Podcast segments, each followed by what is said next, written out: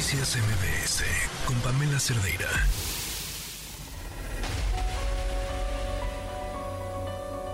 Mi nombre es Maricruz Velasco Nájera, yo soy mamá de Carla Yesenia Gómez Velasco, asesinada el 4 de julio del 2018 en Tuxtla Gutiérrez, Chiapas. Mi historia es que mi hija tenía 19 años, ella estaba presentando su este, hacía su servicio social en el Congreso del Estado eh, porque ya se lo pedían y este, ella ha cruzado la carrera de Derecho en la Escuela Salazar. Eh, la meto al Congreso para que haga su servicio social y pues ella este, llega ahí con el diputado Carlos Penagos, quien era diputado en ese momento, pero el señor tenía aspiraciones políticas para la presidencia municipal de Tuxtla Gutiérrez, la cual como mi hija hizo un buen trabajo como desarrollando su servicio ahí, la jala su campaña política y pues ella se emociona y se va. Nos platica, no estábamos de acuerdo, pero le dijimos que la apoyábamos, pero nunca nos imaginamos que el ir a esa campaña implicaba que iba a perder la vida.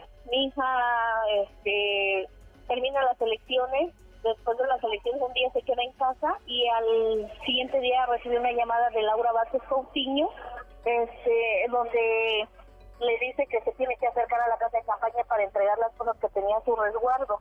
Eh, bajamos mi esposo y yo a, verla y le dijimos a dónde vas. Y me dice, mire mamá, lo que pasa es que me habló este, mi jefa, Laura, y este voy a ir a la casa de campaña a entregar las cosas. Yo le dije, ya no te vayas, chiquita. Y me dice, no madre, dice, yo tengo que ser responsable, tengo que ir a entregar esas cosas, porque si se pierde algo, a mí me van a ser responsable y eso es lo que no quiero. Quiero entregar todo bien y pues que no se diga que, que yo fui una, una trabajadora que no, no cumplió. Entonces, este, yo nunca me imaginé que era el último día que iba a ver a mi hija. Ese día que fue, yo le marqué, me dijo que todavía no terminaba, creo que era como alrededor de las 3, 4 de la tarde.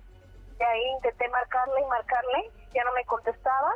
Sí sonaba su celular, no me contestaba. Posteriormente volví a marcar como de eso de las 9, 10 de la noche y no me contestaba, ya me mandaba buzón su celular, le marco a un amigo que estaba con ella en el equipo, que se llama de nombre René, y le dice que este que quería ver a niña que estaba con ellos y me dice, sí, estamos aquí, este, Mire, doña Maricruz, no se preocupe, Carlita, estamos este, con el equipo, venimos a convivir un ratito en la palapa de mi mamá para despedirnos del equipo y este, pero pásame, le digo yo, y me dice, lo que pasa es que no le puedo contestar porque la verdad estaba un poquito tomadita, dice, este, pero ya ahorita nos vamos a ir y este, la vamos, la vamos a llevar a su casa. Yo le dije, entonces yo me voy a trasladar ahorita a la, a la palapa de mi mamá, voy por mi hija. Y me dice, no creo que, que nos podamos encontrar porque ya pidieron la cuenta y nos vamos a ir en lo que usted viene y, nosotros nos vamos, vamos a cruzar, pero no se preocupe. Ahorita nos vamos, nos estamos organizando quién va a llevar a Carlita, eso porque este nada más este hay dos camiones, hay dos carros, pero una lo lleva el señor, no me acuerdo cómo se llama el nombre del otro de la otra persona y se fue, pero el que sí quedó era Marvin, Laura, Janet, Amanda y una chica que se llama Ana, mi hija, y René, donde él me dice que él ya no pudo entrar en el carro, él tuvo que irse por aparte, pero que sí se llevaron a mi hija, se llevaron a mi hija las personas, las hermanas Rastos Porciños, que es Laura, Janet y Amanda, junto con Ana, la otra compañerita de mi hija, y Marvin. Entonces este, se fueron yo marcaba y marcaba y nunca nunca me recibieron la llamada. El celular de mi hija ya no entró la llamada mandaba buzón. Entonces si yo le dije a mi esposo no me contesta la niña el celular está apagado les estoy hablando los, las personas con las que trabaja mi hija y no nos contestan y me dice tranquila él me tranquilizaba y me decía este no creo que le pase nada a nuestra hija va a llegar no te preocupes pasaron las horas y las horas.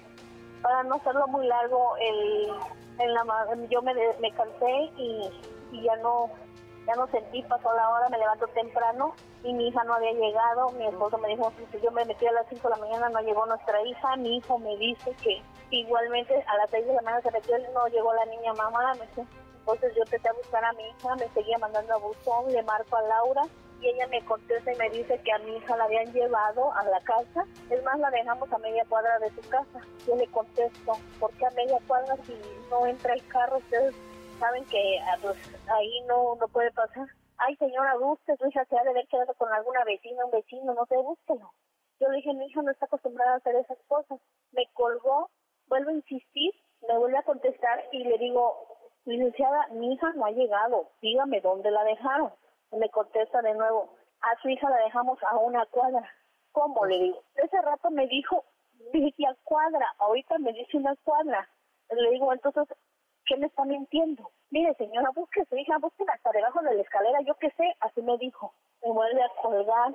Entonces yo me entré una desesperación, ya escuché que me estaba mintiendo, vuelvo a insistir, vuelvo a marcar y, y me dice esta tipo otra vez, bueno, mire señora, dice, ya le dije que busque a su hija, yo no sé dónde está, dice, porque la llevan, mire, le digo, yo nada más le digo que si a mi hija le pasó algo, voy contra usted y no sé de lo que yo sea capaz. Ah, me está amenazando, le dijo así.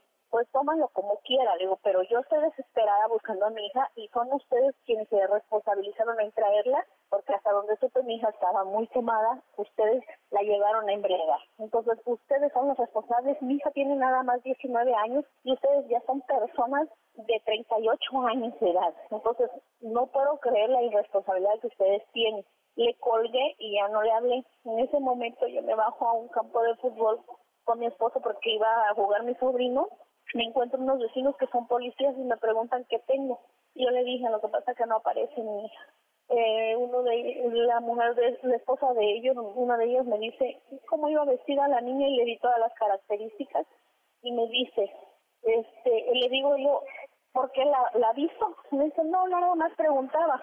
En ese momento vuelven a llamar a mi celular y era Laura Vázquez Copiño. Yo no le contesto la llamada, se lo doy a mi esposo y mi esposo le contesta y le dice, mire este señor Manuel, este, efectivamente a Carlita no la llevaron a tu casa, la llevaron a la Francisco Madero, mi hermana y, y mi cuñado Marvin.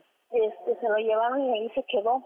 Pero ahora que se levanten tempranito ya no la encontraron. Entonces, este, yo ya, ya yo no sabía en ese momento cuelga a mi esposa y le dice mire por qué no bajan al centro con su esposa nos organizamos en grupo y vamos a buscarla entonces mi esposo yo ahorita le digo entonces a mi esposa cuelga a mi esposa y al salir le dice el policía a mi esposo a ver don Manuel venga nosotros encontramos a una niña en la Francisco Madero con las mismas características. Y dice dónde está mira aquí tengo la foto el policía se le enseñó las fotos y mi esposo no la conoció. No es dice y contesta, este, pero ahorita le voy a preguntar a mi esposa, a mí saben qué pasó, es que mira, este, dice el vecino que este, encontraron una niña con las mismas características de mi hija, en la Francisco y Madero, en la Francisco y Madero, le digo, sí, de hecho ahorita que me acaba de hablar la Laura, dice, me dijo que en la Francisco Madero llevaron a mi hija. En ese momento yo le digo, enséñame las fotos, me enseña las fotos el, el vecino policía y le digo, sí es mi hija, ¿dónde está? Y, y por, uh, se acerca el policía y me, me abraza y me dice, mire, lo que pasa es que yo pensé que me iba a decir que estaba en un hospital grave, ¿no? Pues que tenía vida mi hija. Nunca me imaginé que me iba a decir que estaba en la. Y me dice, abraza, pues que su nena está en la celeste. En ese momento perdí todo, perdí hasta mi vida en ese momento. No sé, no sé, no supe cómo llegar a la celeste Solo sé que llegué, no me permitían ver el cuerpo de mi hija. Lo único que me enseñaron es un monitor con el rostro de mi mami, con una carita como que estuviera durmiendo, una sonrisa y mi mamá, ya estoy bien. En este momento, en este momento yo me volví loca. Empecé a gritar, empecé a tirar todas las cosas que estaban ahí. No quiero ver el cuerpo de mi hija, no me permitían.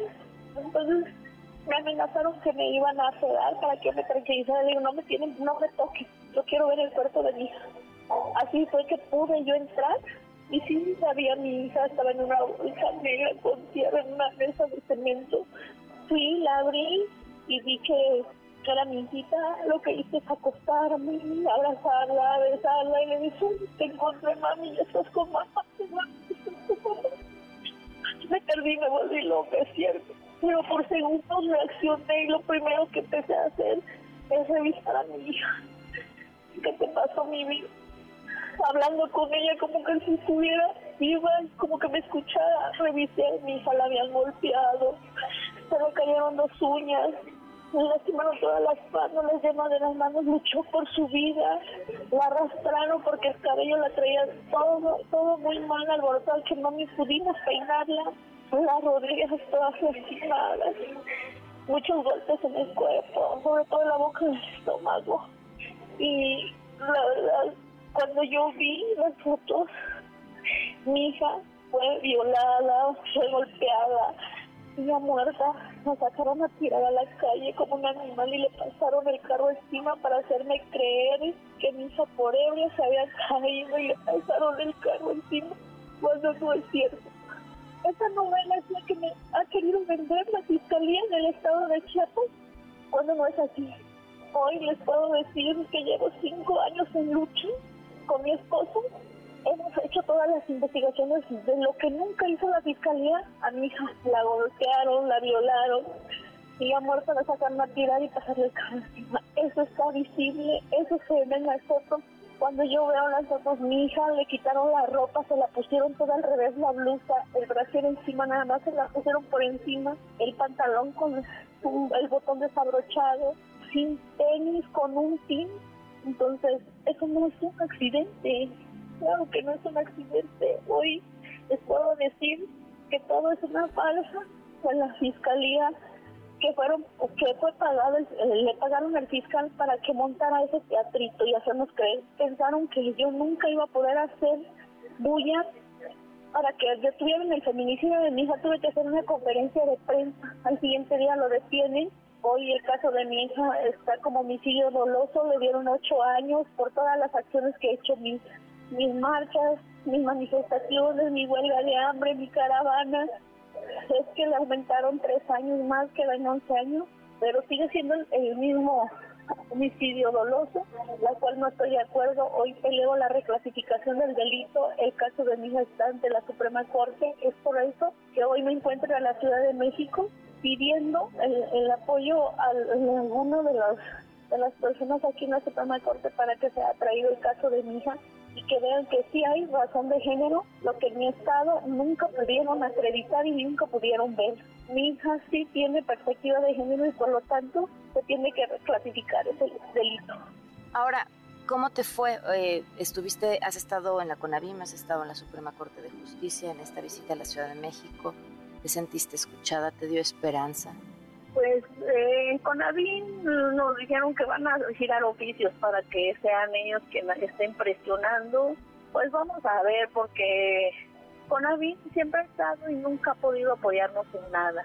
Pero me queda un poquito de esperanza porque en la Suprema Corte nos recibieron eh, ya efectivamente está aquí en, la Suprema Corte el, caso de mi hija, nada más estamos esperando que sea traído por alguno de los este, ministros, no sabemos todavía por quién vaya a caer, pero ya dimos el primer paso, que nos conozcan, que escucharan de mi misma voz qué es lo que ha pasado con el caso de mi hija. Traje algunas fotos ampliadas donde mi hija fue exhibida en la vía pública, la manera como estaba tirada, donde se ve visiblemente la blusa todo mal puesta, ¿Hay razón de género? Sí lo hay. Mismo, misma gente de la Suprema Corte lo vieron, pero estamos en espera de que sí sea traído y, que la verdad me permita revivir el caso de mi hija, porque es la última instancia que ya toco, y regresar al Estado para que desahogue sus periciales la antropóloga, que también la Fiscalía del Estado me negó que lo hiciera. Y logrando todo eso yo voy a pedir para que el caso de mi hija se atraiga a nivel federal y no quede ya en el Estado por la corrupción, la falencia, la dilación, la obstrucción que ha tenido la, justicia por parte de, la carpeta de mi hija.